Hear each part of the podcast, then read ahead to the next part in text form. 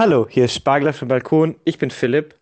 Mein Name ist Konrad. Heute aufgetischt eine Folge Gerüchteküche, unser Format, in dem wir uns mit Zukunftsideen beschäftigen.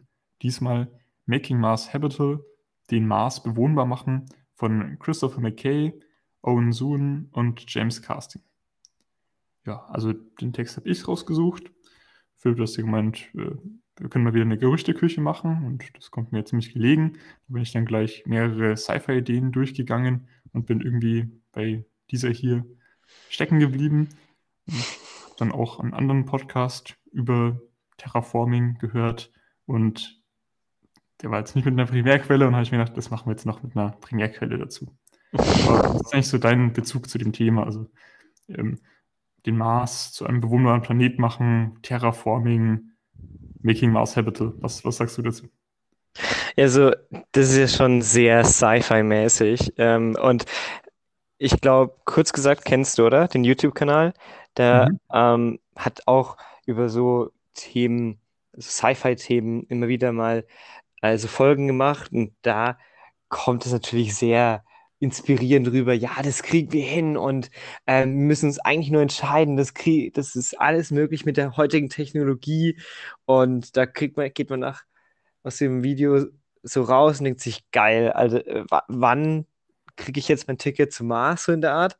Mhm. Und ähm, das ist natürlich, ich meine, die haben das auch alles mit Wissenschaft ähm, belegt und so, aber das ist jetzt nicht unbedingt ähm, realistisch, sage ich mal. Das ist nicht unbedingt etwas, was wir, sehen, wir, wir, jetzt noch ähm, äh, ja, erleben werden. Äh, und deswegen so eine ernst gemeinte äh, Studie oder ja, Untersuchung, was denn da, was man dazu braucht, finde ich schon interessant. Also ein bisschen hinter mit die dem, Kulissen schauen. Mit dem, das schafft man wahrscheinlich nicht. Ist ja im Prinzip schon dein Vorgeschmack jetzt gewesen. Mein Vorgeschmack heißt atmosphärisch. Und das ist gemeint, ernst gemeinte Studie. Also, das hier, diese, dieses Review, also ein Artikel, wo verschiedene Studien zusammengefasst wurden oder nochmal auf eine andere Weise betrachtet wurden, wurde in einem der renommiertesten wissenschaftlichen Magazine veröffentlicht, und zwar in Nature. Allerdings schon von einer kleinen Weile, also am 8. August 1991.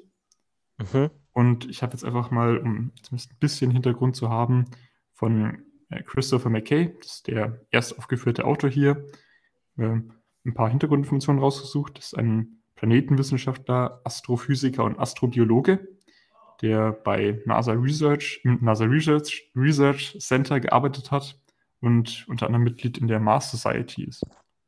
Mhm. Also eine Person, die durchaus daran interessiert ist, hier in Sachen Mars weiter zu forschen.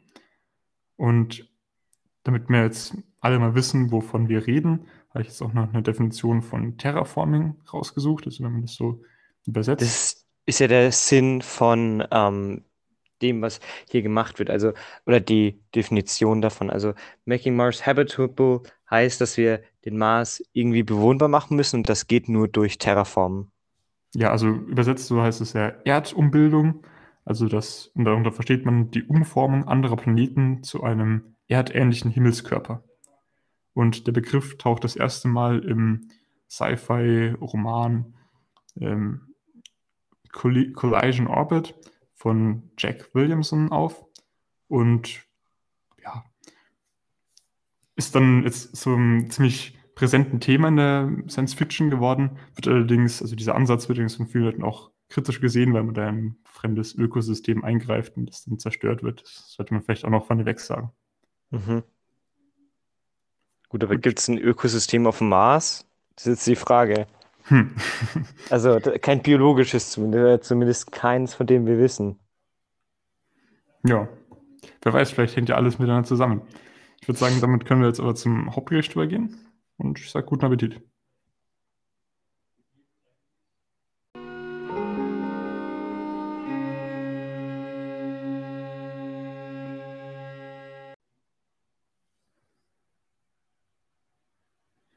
Der Titel des Textes ist ja den Mars bewohnbar machen. Das ist ja jetzt erstmal so ein bisschen langweilig formuliert. Echt? Ich finde das eigentlich ziemlich spannend. Also es ist nicht formuliert, aber es ist ähm, allein die Wörter die, es ist so knackig formuliert, dass es Hm. sagt, okay, da, da muss ich jetzt wissen, was eigentlich dahinter steckt, oder?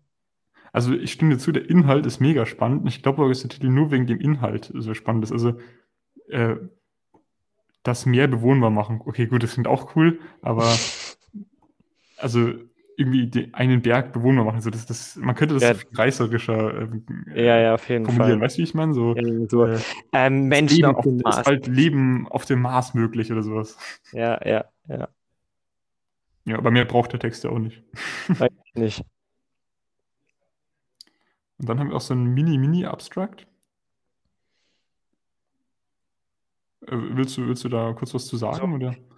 Ähm, ja, also das sagt einfach, dass der Mars ähm, eigentlich kein Leben hat, aber es möglich ist, dass wenn man die, Erd den Planeten transformiert, dass es dann möglich ist, dass dort Menschen und ähm, Pflanzen dort leben können und das ist einfach davon abhängig, diese, diese, ähm, der Erfolg ist davon abhängig, ob ähm, genügend Material in die Atmosphäre gebracht werden könnte, äh, kann.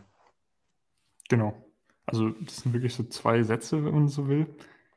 Und das beschreibt eigentlich ziemlich gut zusammen, was, was da gemacht wird, aber das beschreibt nicht wie. Und dafür muss man dann wirklich den Text lesen. Äh, und so beginnt er so, dass hier gesagt wird, durch den Treibhauseffekt, den man hier auf der Erde, zumindest wird es dazu gesagt, nachgewiesen hat, äh, Ja. wurde Das ist ja bewiesen, praktisch, also der Mhm. Klimawandel ist ja praktisch Terraformen der Erde, wenn man so will. Naja, also Terraform ja nicht. Terraform heißt ja der, der Erde ähnlicher machen. Aber ähm, Atmosphäre, Atmospherical Engineering, wenn du so willst. Ja, okay, ja, ja. Ähm, aber im Text steht es mit Terraforming the Earth, Hm, okay, okay, okay. deswegen. Äh, auf jeden Fall hat man durch nachgewiesen, dass Menschen auf planetarer Ebene auch in die Umwelt eingreifen können Mhm. und dass man das ja auch durchaus auf dem Mars machen könnte. Und da soll es ja auch Wasser geben. Und vieles andere auch. Und das ist dann das, worum es dann auch später noch geht. Ähm, und es ist ja auch ein gutes Klima. Ähm, könnte es möglicherweise, also es gab ein gutes Klima auf dem Mars und das könnte man wieder, ähm, ja, möglich machen, dass es wieder da, dass es wieder da ist. Ja, und diese Idee, den Mars umzuformen, wird auch beschrieben, wurde schon öfter mal diskutiert in der Wissenschaft, in der Literatur. Und hier neu ist jetzt, das ist ein Review, ähm, dass man ein umfangreicheres Modell aufbauen will, um zu beschreiben, wie man den Mars bewohnbar machen kann. Und dass es sich hier hauptsächlich nur darauf beschränkt, was machbar ist, also auf machbare Technologien. Anscheinend wurde da in der Vergangenheit öfter mal gemeint, ja, und dann bräuchte man das hier und das hier und das hier und die Sachen waren halt noch so weit in der Zukunft, dass es nicht äh, in naher Ja. Zukunft möglich erschienen ist. Also was sie zum Beispiel nicht ändern wollen, das sind solche physikalischen Größe wie den Orbit, die Umdrehungsrate oder die Masse des Mars. Und ja, die werden einfach nicht geändert, weil es zu schwierig ist. Oder zum Beispiel, was auch ein großes Problem ist, ist, dass der Mars nicht die gleichen, den gleichen magnetischen, ähm, das gleiche magnetische Feld hat wie die Erde. Und das könnte man theoretisch ja auch irgendwie ändern, aber das ist einfach nicht möglich äh, mit der Technologie. Ähm, was man aber schon ändern will, sind biologische Größen, nämlich die Temperatur, der Niederschlag, die Feuchtigkeit, die atmosphärische Zusammensetzung und der Druck. Ja. Somit zu dieser kleinen Einführung hier. Ich fand die ziemlich ehrlich und eigentlich relativ reflektiert, kann man das so sagen? Ja, auf jeden Fall. Und auch, auch präzise, was gemacht werden will und was nicht. Ich finde, das spricht auch sehr für den wissenschaftlichen Charakter, Mhm. ähm, wo man sagt, ja, das wollen wir herausfinden, nicht mehr und nicht weniger. Das stimmt. Und der nächste Teil im Text reinkommen, da geht es um die Bewohnbarkeit. Was wird überhaupt benötigt, um auf einem anderen Planeten leben zu können? Also die Grundvoraussetzungen, was ich äh, sehr gut finde, dass die erstmal geklärt werden und nicht gleich in das eigentliche Thema eingestiegen wird. Und da wird erstmal gemeint, dass diese Grundparameter, die man nicht ändern kann, eigentlich schon ziemlich optimal sind. Also die Rotation vom Mars ähnelt, der der Erde, die Schwerkraft passt ungefähr.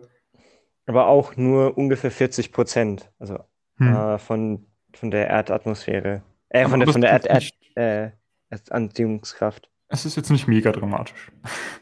Nee. Obwohl, so 40 Prozent äh, vom Körpergewicht ist es auch nicht so schlimm. Also, wenn man abnehmen will. Hm. Weil ich glaube, die 40 Prozent, also die 43 Prozent, die beziehen sich auf Sonnenlicht, oder? Nee. Okay, egal. Also äh, das sind die, die 43 Prozent, ja, die beziehen sich ja. auf Sonnenlicht, okay, okay, aber äh, es sind 38 Prozent der, äh, okay, der Erdanziehungskraft. Es sind beides ungefähr 40 Prozent auf jeden Fall. Also es gibt auch ungefähr 40 Prozent äh, weniger Sonnenlicht. Weil der Mars 1,5 mal weiter weg von der, von der Sonne ist mhm. als die Erde. Daraus resultiert dann allerdings, und das ist jetzt ein Problem, das muss geändert werden, eine durchschnittliche Temperatur von minus 60 Grad Celsius. Auf der Erde zum Vergleich haben wir eine durchschnittliche von 15 Grad Celsius. Und das geht nicht verlieben. Nee, das Wasser muss ja auch flüssig äh, vorhanden sein. Und da muss die äh, Temperatur zwischen 0 und 30 Grad Celsius sein. Und genau. da, ich, da merkt man das erste Mal, da steht, dass der untere äh, Grenze ist der Gefrierpunkt von Wasser. Und die sagen immer, okay, wir haben jetzt ähm, einen Bereich, wo wir eine Größe einstellen wollen und die untere oder das obere Limit ist irgendwie festgelegt und das andere ist dann einfach ähm, irgendwie anders auch festgelegt. Ich meine, wärmer als 30 Grad macht ja irgendwie keinen Sinn und wenn man ähm, minus 60 Grad hat, ähm, ist ja jedes Grad nur noch schwieriger zu erreichen. Deswegen mhm. ist das einfach aus Logikgründen sozusagen ähm, die obere Grenze. Ja, und um jetzt die Grenzen ein bisschen weiter zu machen, also um jetzt nicht gleich auf den Menschen einzugehen, sondern erstmal zu gucken, okay, was wäre vielleicht einfach oder was eine Voraussetzung, damit Menschen leben können. Probieren wir es erstmal mit Pflanzen. Äh, und da wird dann erst geschaut, welche Parameter, weil die einfacher zu machen sind, für Pflanzen bzw. dann Mikroorganismen äh, notwendig wären. Da ist der CO2-Druck vor allem wichtig. Der würde dann, ja, da werden dann Zahlen genannt, ich sage jetzt einfach mal 0,15 äh, Milli, Millibar ja. äh, als unteres Limit und äh, damit könnte man dann, bräuchte man auch noch etwas Sauerstoff, aber dann äh, wäre es möglich, hier mit diesen Druckangaben ja. Pflanzen anzubauen. Und da wird auch eine Studie referenziert von einem Wissenschaftler, nämlich Lovelock. Sagt dir der Name irgendwas? Äh, irgendwie schon, aber ich kann es nicht einordnen. Nicht? Das ist ähm, die Studie, oder das ist ein Typ, der die Studie gemacht hat mit den Kryohamstern. Okay. Also ähm, der hat hier auch. Ich wollte sagen, die, die ähm, äh, Sonnenwend-Folge, aber okay, nee. ich habe mich nicht getäuscht. Nee, das ist Macht auch mehr Sinn, ähm, wenn es die Kryohamster. Lustig.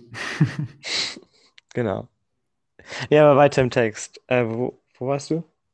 Ähm, ich würde sagen, mit den Pflanzen sind wir jetzt eigentlich einigermaßen durch. Also da gibt es auch noch ein paar kleine Parameter. Also man muss zum Beispiel ein bisschen äh, Stickstoff haben. Der muss da eine äh, Konzentration von 10 Millibar haben, damit man da auch Mikroorganismen, die dann auch für die Pflanzen wichtig sind, äh, den Maß damit beleben kann. Was jetzt aber spannend ist, wenn wir mit Menschen weitergehen, da werden wieder Grenzen definiert. Für den Sauerstoffgehalt muss es mindestens 130 Millibar da sind und maximal, da wird dann so eine kleine Skala genannt, weil es dann auch ein bisschen ungenau ist, wie viel Sauerstoff dann ein Mensch mhm. wirklich braucht, wirklich aushält, von 500 Millibar bis 300 Millibar. 3000. Nee. 300. 300, okay. Ähm, das absolute Maximum wird eben bei 500 Millibar gesetzt. Ah, okay. Der Apollo-Mission waren es 345 Millibar und also da weiß man, dass es noch funktioniert bei Menschen, ähm, aber das obere Limit ist dann ungefähr bei 300 Millibar, was 50 Prozent mehr als aktuell ist. Was auf jeden Fall wichtig ist, dass man ein Puffergas hat, oder das benötigt. Auf der mhm. Erde ist es Stickstoff und das wäre da auch möglich auf dem Mars, weil es dort einige Nitratvorräte gäbe, die man dann wo man Stickstoff draus lösen könnte. Genau. Aber es könnte auch ein anderes ähm, Element sein. Jetzt ist nur die Frage, was nimmt man? Es ist auch möglich, dass man andere, dass man ein Edelgas nimmt, aber diese gibt es einfach nicht zu häufig dort.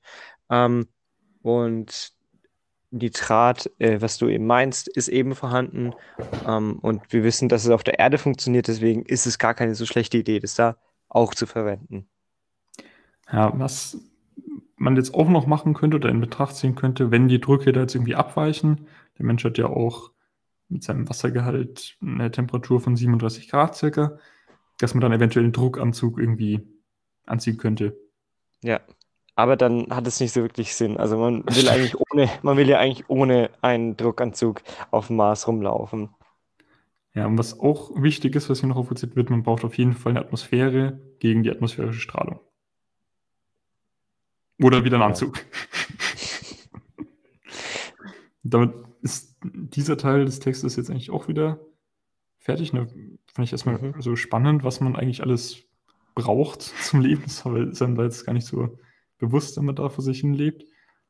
Irgendwie ist es aber dann auch äh, also selbstverständlich. So, okay, das muss man jetzt erstmal definieren. Ja, ja, klar. Ja.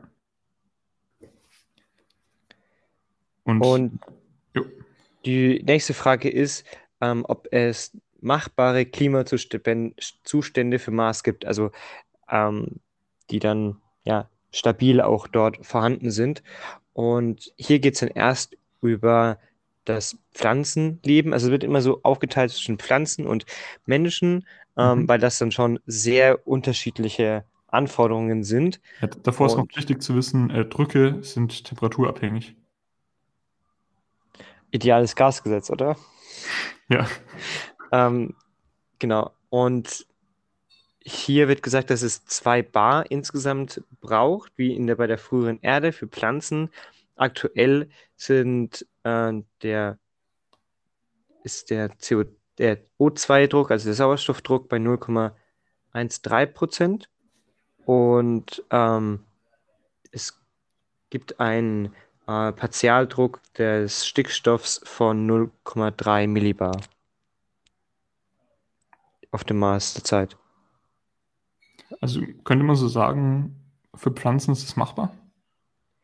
Ja, aber ich glaube, da muss das noch ein bisschen äh, angepasst werden. Also ähm, das, da muss schon noch ein bisschen was passieren, glaube ich. Was auf jeden Fall gemacht werden muss, ähm, damit ein Mensch da liegen kann, muss das auch mal ordentlich erwärmt werden. Und da wird dann auch die benötigte Energie dafür berechnet. Und sie stellen fest, dass mit einer Erdatmosphäre, also da wird dann werden verschiedene Sachen berechnet, unter anderem wie, wie das wäre mit der Sonneneinstrahlung, wenn ähm, der Mars eine Erdatmosphäre, wenn die aufbauen würde, wie, wie warm der dann wäre. Und das wären immer noch minus 55 Grad. Mhm. Was immer noch zu kalt ist. Ja, also äh, äh, das sind ja nur so ja. 5 oder 6 Grad, die äh, 6 Kelvin, die erhöht werden. Und das ist dann einfach zu wenig. Das funktioniert nicht, wenn äh, der Wasserdampf, das ist ja wegen dem Wasserdampf, oder? Äh, ja, der also, wird dann erhöht. Man, man muss noch mal kurz darauf eingehen, ähm, was, was heißt das jetzt? Mit einer Erdatmosphäre würde der Mars wärmer werden. Also da haben wir auch einen Treibhauseffekt, genauso wie wir den aus der Klimawandelfolge zum Beispiel schon kennen. Und äh, dass die, die Sonneneinstrahlung, die dann äh, aus dem Weltall auf die Erde kommt, dass sie dann reflektiert und wieder zurückgeworfen wird. Von der Atmosphäre, die wir da haben. Und dadurch halt äh, der Planet insgesamt wärmer wird. Aber anscheinend ist es nicht genug, weil der Planet zu weit weg von der Sonne ist. Was jetzt eine Lösung wäre, ist, dass man Chlorfluorcarbone vor Ort in die äh, Atmosphäre bringt und dann würde eben die Strahlen der Sonne auf den Mars auftreffen, dann reflektiert werden, aber von dieser Atmosphäre wieder zurück auf Mars und dann würde es sich dort, ja, halt gefangen, gefangen sein, die Energie. Und das hat ein paar Vorteile, nämlich es hat also eine sehr lange in, Lebenszeit. In einfachen, in einfachen Worten den Treibhauseffekt erhöhen, erhöhen. Also genau das, wo wir auf der Erde jetzt nicht wollen. Genau, aber ohne CO2. Also nicht mit mhm. CO2, sondern mit äh, eben Chlorfluorcarbonen und die haben eine sehr lange Lebenszeit und äh, decken eben einen Bereich ab, den CO2 und H2O nicht abdecken können.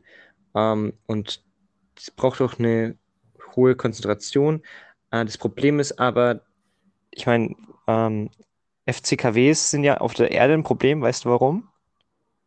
Wegen dem Klimawandel. Weil die nee, nicht wegen dem Klimawandel unbedingt, sondern weil sie das Ozon in der, ähm, in der Atmosphäre zerstören.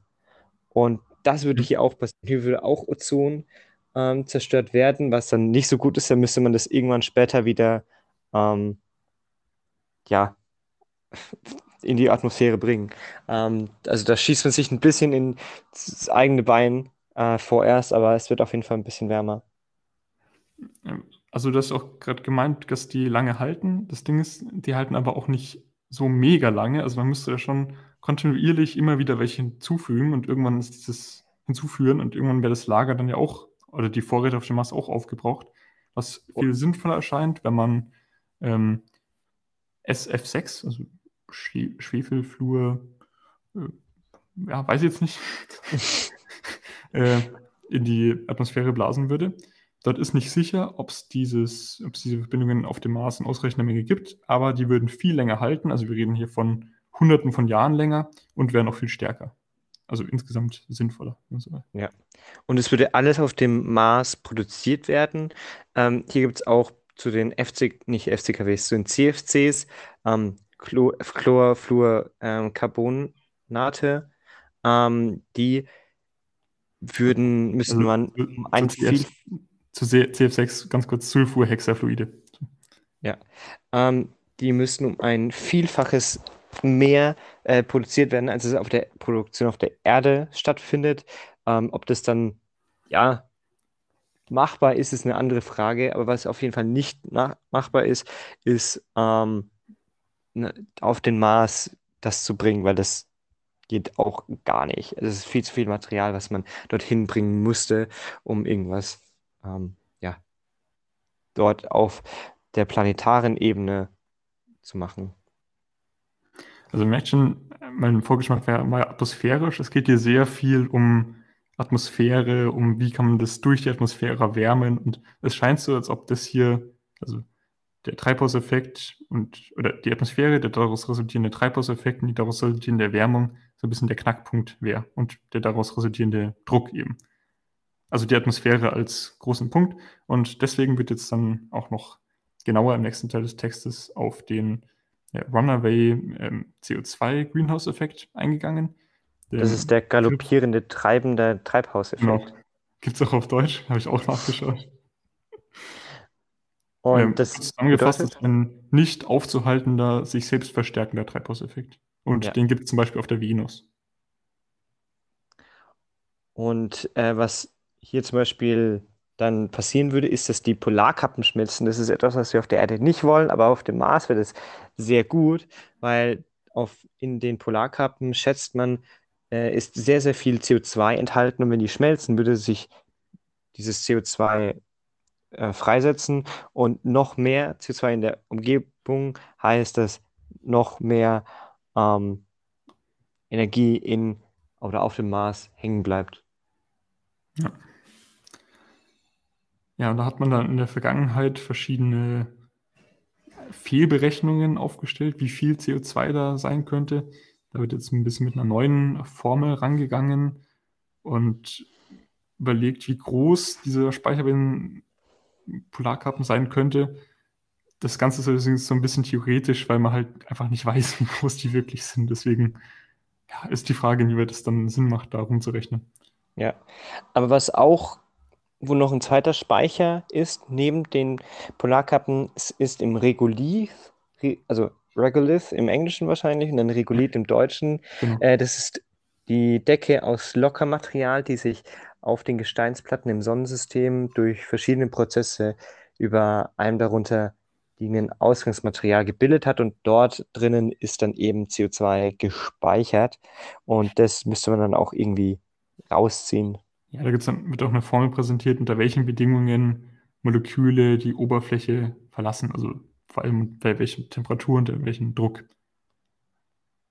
Und das, insgesamt ja. aus diesen Überlegungen resultieren dann äh, ein paar Diagramme oder ein Diagramm, wo gezeigt wird, wie sich der CO2-Druck verhält, wenn die Oberfläche auf dem Mars äh, erhöht wird.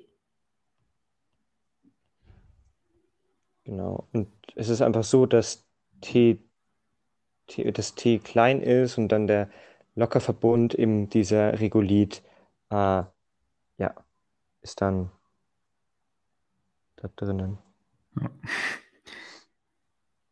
ja und ja, genau. Das ist alles relativ interessant, weil dann, also daraus aus diesen Überlegungen man dann genau ableiten kann, oder zumindest überlegen kann, welche Temperatur und so man bräuchte. Also hier wird dann immer gemeint, dass hier in diesem Ding die 10K, äh, also 10 Kelvin Kurve von Interesse ist, weil dann für die Polarkappen da eine äh, Erhöhung von über 40 Grad äh, kommen würde. Bei diesen ganzen Überlegungen, da wird dann noch ein bisschen darauf mehr eingegangen, steht aber immer und also steht immer dieser, schwebt immer über, eben drüber dieses Schwert von wegen, äh, ja, wegen wenig Daten ist dafür mehr Forschung nötig. Also ist alles ein bisschen hypothetisch, sag ich mal so. Ja. Aber ist schon mal wichtig zu wissen, so ungefähr, also man muss ja auch, wenn man die Daten hat, wissen, was man damit macht. Deswegen ist es vielleicht gut, dass man jetzt schon mal ein paar Berechnungen aufstellt und dann los, direkt loslegen kann, wenn man die Daten hat. Ja, und dann auch als Appell, es wird auch später in der Summary gesagt, als Appell, dass auf den zukünftigen Mars-Missionen eben diese Daten erhoben werden sollen, ähm, damit man solche Berechnungen auch anstellen kann. Genau. Im nächsten Teil wird dann auf die anderen flüchtigen Gase, also jetzt nicht nur, wenn man sehr viel das CO2 betrachtet, äh, nicht nur das, sondern auch CO2 der Stickstoff und äh, Wasser also Wasserdampf unter anderem dann auch. Und da hat man früher vermutet, dass auf dem Mars mehr solche Gase vorhanden sind als auf der Erde. Mittlerweile ist der Stand der Forschung allerdings so, dass der mit vergleichbar mit der Erde eher arm an solchen flüchtigen Gasen ist. Und zum anderen das Problem, dass er relativ große Verluste hat wegen der ähm, geringen Atmosphäre, dass halt dann relativ viele von diesen flüchtigen Gasen ins Weltall abbauen die sind halt einfach flüchtig. Ähm, genau, aber das, was du gesagt hast, es gibt eben verschiedene Schätzungen für Mars, ähm, was es da ist. Ähm, es könnte aber trotzdem recht viel Wasser geben, was ja auch eigentlich ganz gut ist ähm, für eben die ganzen Menschen, die da vielleicht leben wollen. Und äh, ja, unter dem, unter der unter dem Regolith oder unter der, unter der Oberfläche sollten eben, sind riesige Wasserreservoirs, die dann äh, zu Tage gefördert werden könnten äh, und dann verdampfen könnten. Habe ich das richtig verstanden? Ich glaube, das passt so und da wird dann nochmal das C2 unter den Polarkappen erwähnt, also dass auch dieses, für dieses Gas gesorgt ist und auch, dass genug Stickstoff eigentlich in der Atmosphäre sein müsste und man sich darum nicht sorgen müsste. Ja, das ist auch die Frage, welche Schätzung dann richtig ist. Ähm, wenn's, wenn man positive Schätzungen nimmt, dann ist das, was Sie hier sagen, auch alles möglich. Wenn es eher so negativere Schätzungen sind, dann ist es eben nicht möglich. Also es ist schon sehr. Und so sagen Sie selber. Ja. ja, ja. Also das ist jetzt nicht irgendwie, wo sagen, ja, selbst mit den konservativsten Schätzungen würde es immer noch gehen, sondern wenn das schlechte, wenn es jetzt sich herausstellt, dass da nicht so viel ist, wie man denkt, dann ist es einfach ja, sehr schwierig, wenn nicht unmöglich, da überhaupt irgendwas äh, äh, in Richtung Terraform der, vom Mars zu machen. Ja, wir hatten jetzt ja schon gerade die großen, wichtigen Gase, die Superstars im Terraform, wenn man so will. Für Leben braucht man jetzt allerdings auch noch äh, Schwefel und Phosphor. Und Schwefel weiß man sicher, dass es äh, auf dem Mars gibt. Phosphor gibt es sehr wahrscheinlich, also weiß man nicht genau, aber gibt es sehr wahrscheinlich und damit wäre dann zumindest potenziell alles für Leben vorhanden und man müsste sich jetzt halt nur noch um diese äh, äh CFC-Gase kümmern. Ja, aber die sind, wie gesagt, äh, recht problematisch, ähm, weil die Frage ist, wie stellt man die her? Und ähm, dann werden die auch wieder zerstört durch die Strahlung von der Sonne. Ähm, Und ja, am Ende wird dann auch CO Ozon abgebaut, ähm, was dann auch irgendwann wieder in die Atmosphäre reinkommt. Aber insgesamt, und das ist etwas, was ich interessant fand, ähm, halten die schon recht lange, äh, bis zu, ich glaube, 100.000 Jahren Hm. oder 100 Jahre, 500 Jahre auf jeden Fall. Und der ganz, Was jetzt in der Planetengeschichte nicht so viel ist eigentlich. nee, aber ähm, das dauert auch alles recht lang. Das Ja. ist nicht etwas, was man äh, mal so um, um die Ecke macht. Ähm, das ist dann, ja, das ist schon sehr, sehr zeitaufwendig. Weil du sagst, zeitaufwendig und so, da wird ja dann auch drauf eingegangen in dem extra Teil, die verschiedenen Zeitskalen fürs Terraforming auf dem Mars, also wie lange das dauern würde. Da wäre dann in genauen zwei Schritte beschrieben, wie man vorgehen soll. Erstmal die Erwärmung des Planeten und danach den richtigen chemischen Zustand aufzubauen. Und dort vorgerechnet für die, oder geschätzt für die Erwärmungsenergie, also da ich jetzt von physikalischen Größen ausgehen, äh, benötigt man so viel Energie, wie zehn Jahre von Sonnenenergie auf den Mars trifft. Das heißt, wenn man 10% von dieser Energie nutzbar machen könnte, bräuchte man 100 Jahre. Wobei das ein sehr großes Wenn ist. Also Das ist wahrscheinlich sogar ein bisschen zu optimistisch gedacht. ja, 10% von der Energie, ja, muss man erstmal hinkriegen. Und damit wären dann 10 Meter tief äh, der Mars erwärmt, oder? Also von Mhm. der Oberfläche. Genau, genau. Tiefe. Ähm, aber der Permafrost ist 500 Meter tief, das heißt, man bräuchte 55 Jahre komplett die ganze Energie vom Sonnenlicht. Ähm, aber dann ist dann auch die Frage, die Wärmediffusion in den Regolith. Ähm, da bräuchte man dann insgesamt 100, äh, 10.000 Jahre, um den zu erwärmen. Ja, so viel zu diesem ersten Schritt der Erwärmung vom Mars. Im zweiten Schritt der chemischen Modifikation der Atmosphäre wird jetzt überlegt, wie viel Sauerstoff man bräuchte, um mithilfe von biologischen Methoden, also Mikroorganismen oder Pflanzen, in dieser Planetengrößenordnung Sauerstoff aus CO2 herzustellen. Und für die Produktion von atembares, für den Menschen atembares Sauerstoff würden da äh, 100.000 Jahre nötig sein. Man könnte allerdings vielleicht irgendwie auch Organismen züchten oder sowas, mit denen das schneller geht, aber mit den herkömmlichen Methoden und davon wollen die hier, haben sie ja am Anfang gesagt, ausgehen, würde man 100.000 Jahre brauchen, was schon echt eine Ausnahme ist. Ja, das ist länger als die ganze ähm, Menschheit gelebt hat. Nach jetzigem Stand. Ja, nach jetzigem Stand. Genau.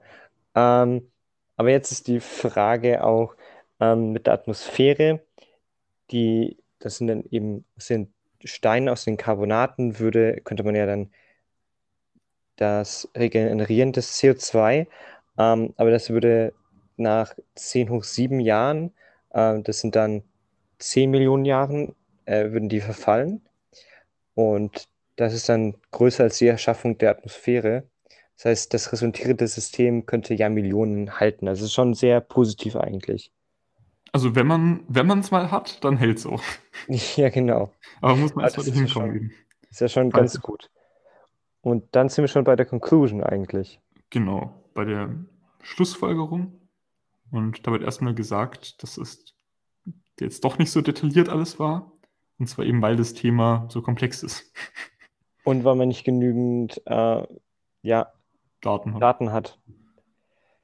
Aber hier wird dann auch gleich ein Ablaufplan gesagt, was Genau. dann passieren kann oder wie es, wie sie sich vorstellen. Auch nochmal alles perfekt zusammengefasst, was wir gerade schon hergeleitet haben. Als erstes die Produktion von CFC. Ähm, dadurch könnte die Oberflächentemperatur von, oh, von 20 Grad, äh, 20 Kelvin um 20 Kelvin erhöht werden. Als zweites ähm, das CO2, was im Regolith und in der Polar, den Polarkappen ist, eben freigesetzt werden. Dadurch würde der Partialdruck auf 100 Millibar steigen. Ähm, dann, das ist dann so ein Positive Feedback Loop, also so ein positiver Teufelskreis, wenn man so will. Ähm, das würde mehr CO2 Ja, auch gibt's- wieder da gibt's raus. zwei Möglichkeiten. Entweder ähm, es gibt große CO2-Vorräte dann würde der Druck von selber steigen.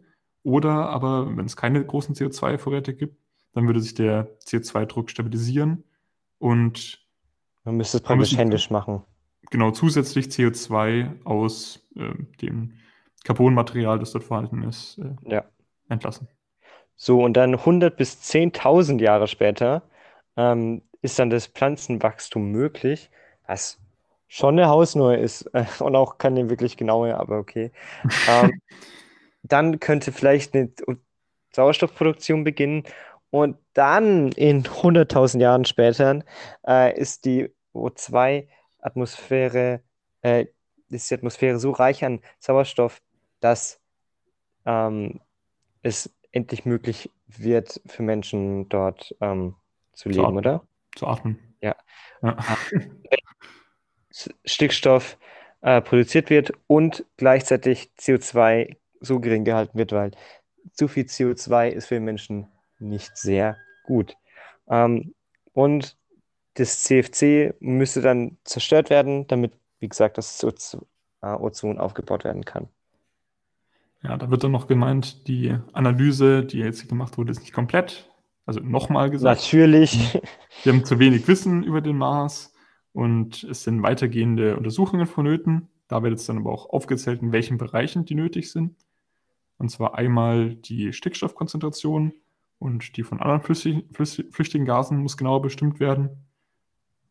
Ähm, es müssen mehr detailreichere Modelle erstellt werden, vor allem in Bezug auf die Erwärmung für, die, ähm, für den Regolith und die polaren Kappen, dass man da noch genauere Vorhersagen treffen kann. Ja, dann müssen Methoden aus CO2 von aus, aus Carbonaten äh, das rauszuholen, müssen, müssen mehr erforscht werden. Es muss, müssen die Erwärmungseffekte auf Planeten mehr erforscht werden. Es muss die Photochemie Bezug auf, in Bezug auf äh, CO2-Atmosphären mehr untersucht werden. Es muss die Photochemie äh, in Bezug auf Ozon auf die Atmosphäre mehr untersucht werden. Es muss die, äh, das Marsklima und die Atmosphäre, die dort jetzt herrscht, mehr untersucht werden. Und es muss die Haltbarkeit von diesen äh, CFCs weiter unter vorstellen. Äh, äh, nicht von CFCs, von Atmosphären generell weiter. Ja. Das ist auf jeden Fall sehr viel. Insgesamt waren das jetzt acht Punkte. Ähm, das ist echt so, wenn man eine Frage beantwortet, kommen acht weitere Fragen auf. äh, das ist schon, ist schon heftig. Ähm, aber so als Abschluss ähm, finde ich, also wurde jetzt hier gefunden, ähm, wurde gesagt, nachdem der Mars besser untersucht worden ist, können dann Pflanzen oder auch der Menschen dort leben. Und Ziel für die nächsten Mars-Missionen ist es dann eben mehr Wissen äh, für das Terraform des Mars zu sammeln, damit so eine Studie eben besser gemacht werden kann. Also so gesamtinterpretationsmäßig würde ich jetzt einfach mal sagen, Terraforming zumindest auf dem Mars bleibt eine Science Fiction und ist praktisch nicht realisierbar. Oder? Ähm, ja, ich finde, das ist, glaube ich, ein bisschen Ansichtssache. Ich dachte mir so, das ist schon möglich, aber es wird schon sehr, sehr, sehr, sehr, sehr, sehr, sehr schwierig. Also da glaube ich dann zu wenig an die Menschheit, als dass über Hunderttausende ja, okay. von Jahren ein Projekt weitergeführt wird. Ah, ja. Ich, weißt du, man, muss auch, man muss auch sagen, äh, was wir in den letzten 100 Jahren gemacht haben, ähm, ist nicht vergleich oder ist, wird auch nicht vergleichbar sein, was wir in den nächsten 100 Jahren hm. machen. Mhm. Ähm, das heißt, äh, die Entwicklung des Menschen ist ja auch exponentiell.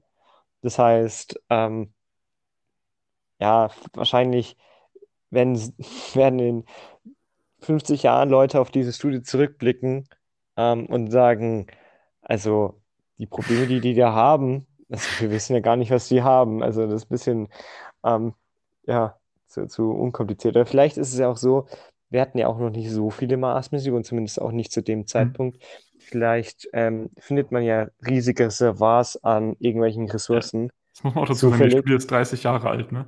Ja. Aber das ist, glaube ich, so eine der besten in diesem Bereich oder eine der Dings, deswegen habe ich die rausgesucht. Ja. Aber was ich mir dann noch gedacht habe, so, wenn es schon so aufwendig ist, die Umwelt an den Menschen anzufassen, dann könnte man doch auch den Menschen an die Marsumwelt anpassen. Und da haben wir, glaube ich, schon was besprochen zu. Richtig, das ist äh, Cyborgs and Space, äh, die, die Folge. Das ist auch eine Gerüchteküche-Folge. Also haben wir jetzt sozusagen die andere Seite besprochen. Stimmt. Und damit würde ich sagen, haben wir soweit aufgegessen und können zur Rechnung übergehen, wo wir zusammenfassend sagen, was wir aus dem Text jetzt hier zu dem Thema gelernt haben und was der Text uns gebracht hat. Und da fange ich einfach mal an und sage, ich war mir absolut nicht bewusst, wie maßgeblich Leben von der Atmosphäre und der Druck und der Temperatur da abhängt. Ja, ja. Also da haben wir schon echt Glück gehabt als Menschen.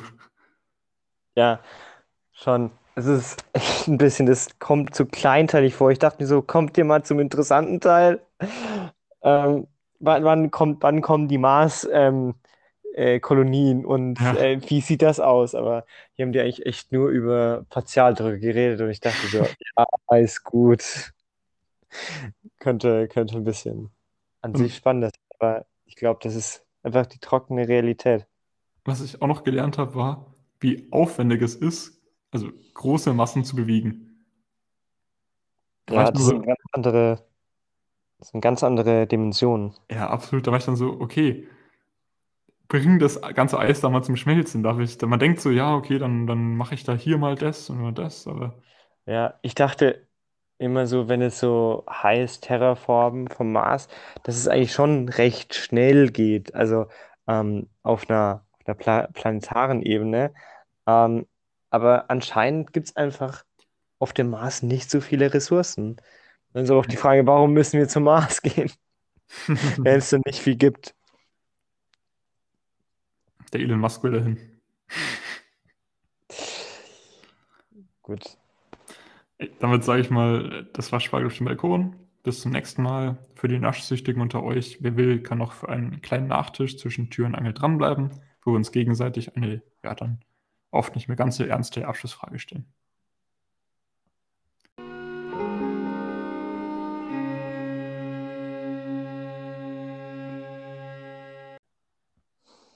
Also, eine Frage, aber die ist jetzt wirklich ein bisschen ernster. Ähm, ob du, würde mich interessieren, ob du das weißt oder was du dir dazu denkst. Du kennst dich ja ein bisschen mit Bio und so aus. Wenn du, äh, wenn man jetzt dort ähm, Pflanzen hat, also es werden ja Mikroorganismen auf dem Mars eingeführt, oder? Ah, Wenn ich es richtig verstanden habe? ja, ja. Ähm, ich meine, das ist ja schon auch lang, eine lange Zeit. Würden daraus dann jetzt neue Marspflanzen entstehen? Erst, also erst das, die erste Frage, gibt es da neue Marspflanzen? Zweitens, würde man dann neue ähm, Pflanzen dort, äh, eine alte Pflanzen von der Erde einsetzen? Oder ähm, wie, wie denkst du dir das? Wie, wie stellst du dir das vor? Also ich glaube sowohl als auch. Also das Ding Okay. ist, äh, zum einen, ich, ich denke, wenn, wenn man dann so weit ist, dass man da Pflanzen anbaut, dann wird man irgendwelche synthetisch erzeugten Pflanzen dahin mitnehmen, die da gut angepasst sind. Und zum anderen, auch wenn du normale Pflanzen dahin mitnimmst, da ist ja die Strahlung so hoch. Ja. Da müssen die ganze Zeit irgendwelche Mutationen entstehen und dann müssen dadurch auch logischerweise irgendwelche gut angepassten Arten, äh, die dann selektiv dann Vorteil haben, sich bilden und dann eigene Marspflanzen werden. Also ich würde sagen, sowohl als auch. Okay. Bist du zufrieden mit der Antwort? Ja, schon, schon. Okay. Äh, meine Frage ist dann jetzt nicht so ganz so ernst gemeint. Und zwar habe ich mal gehört, ich weiß jetzt nicht wo und in welchem Zusammenhang, aber ich habe mal gehört, dass ein paar Leute in den, was weiß ich, 60ern oder so die Idee hatten, äh, Atombomben Ja, auf die Polarkappen vom Mars zu werfen, um dann da das Mhm. CO2 freizusetzen und dann halt den Mars bewohnbar zu machen. Ja. Ist das für eine gute Idee? Oder Ähm, was denkst du dazu?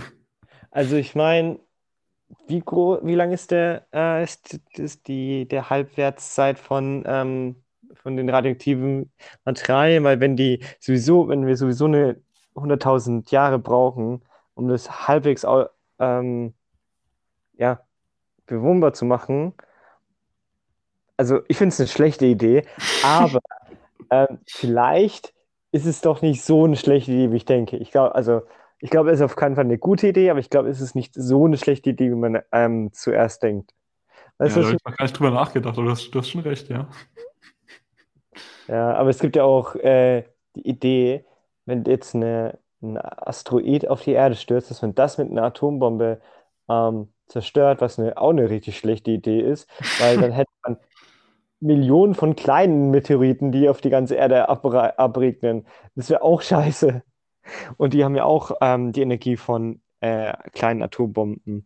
Das ist auch nicht so eine gute Idee. Hm. Atombomben sind einfach generell keine gute Idee, kann man das so sagen? Wahrscheinlich. Naja. Also ich hoffe, wie auch immer, dass es dann soweit kommen wird, irgendwann, dass wir den Mars besiedeln können, weil es dann hoffentlich neue Leute gibt, die unseren Podcast hören können. Ein Artefakt aus alten, äh, aus der alten Zeit, aus der alten Welt. Das ist jetzt wirklich, das heißt, wird dann wirklich eine alte und neue Welt. Ja. Ähm, das ist wirklich eine Entdeckung. Aber gut. Da gibt es so eine pa Parallelentwicklung von einer anderen, eine andere Zivilisation, die sich dann da. ja. Da, die, die, durch die hohe Strahlung äh, mutieren die Menschen da auch und äh, werden dann zu einer Parallelspezies.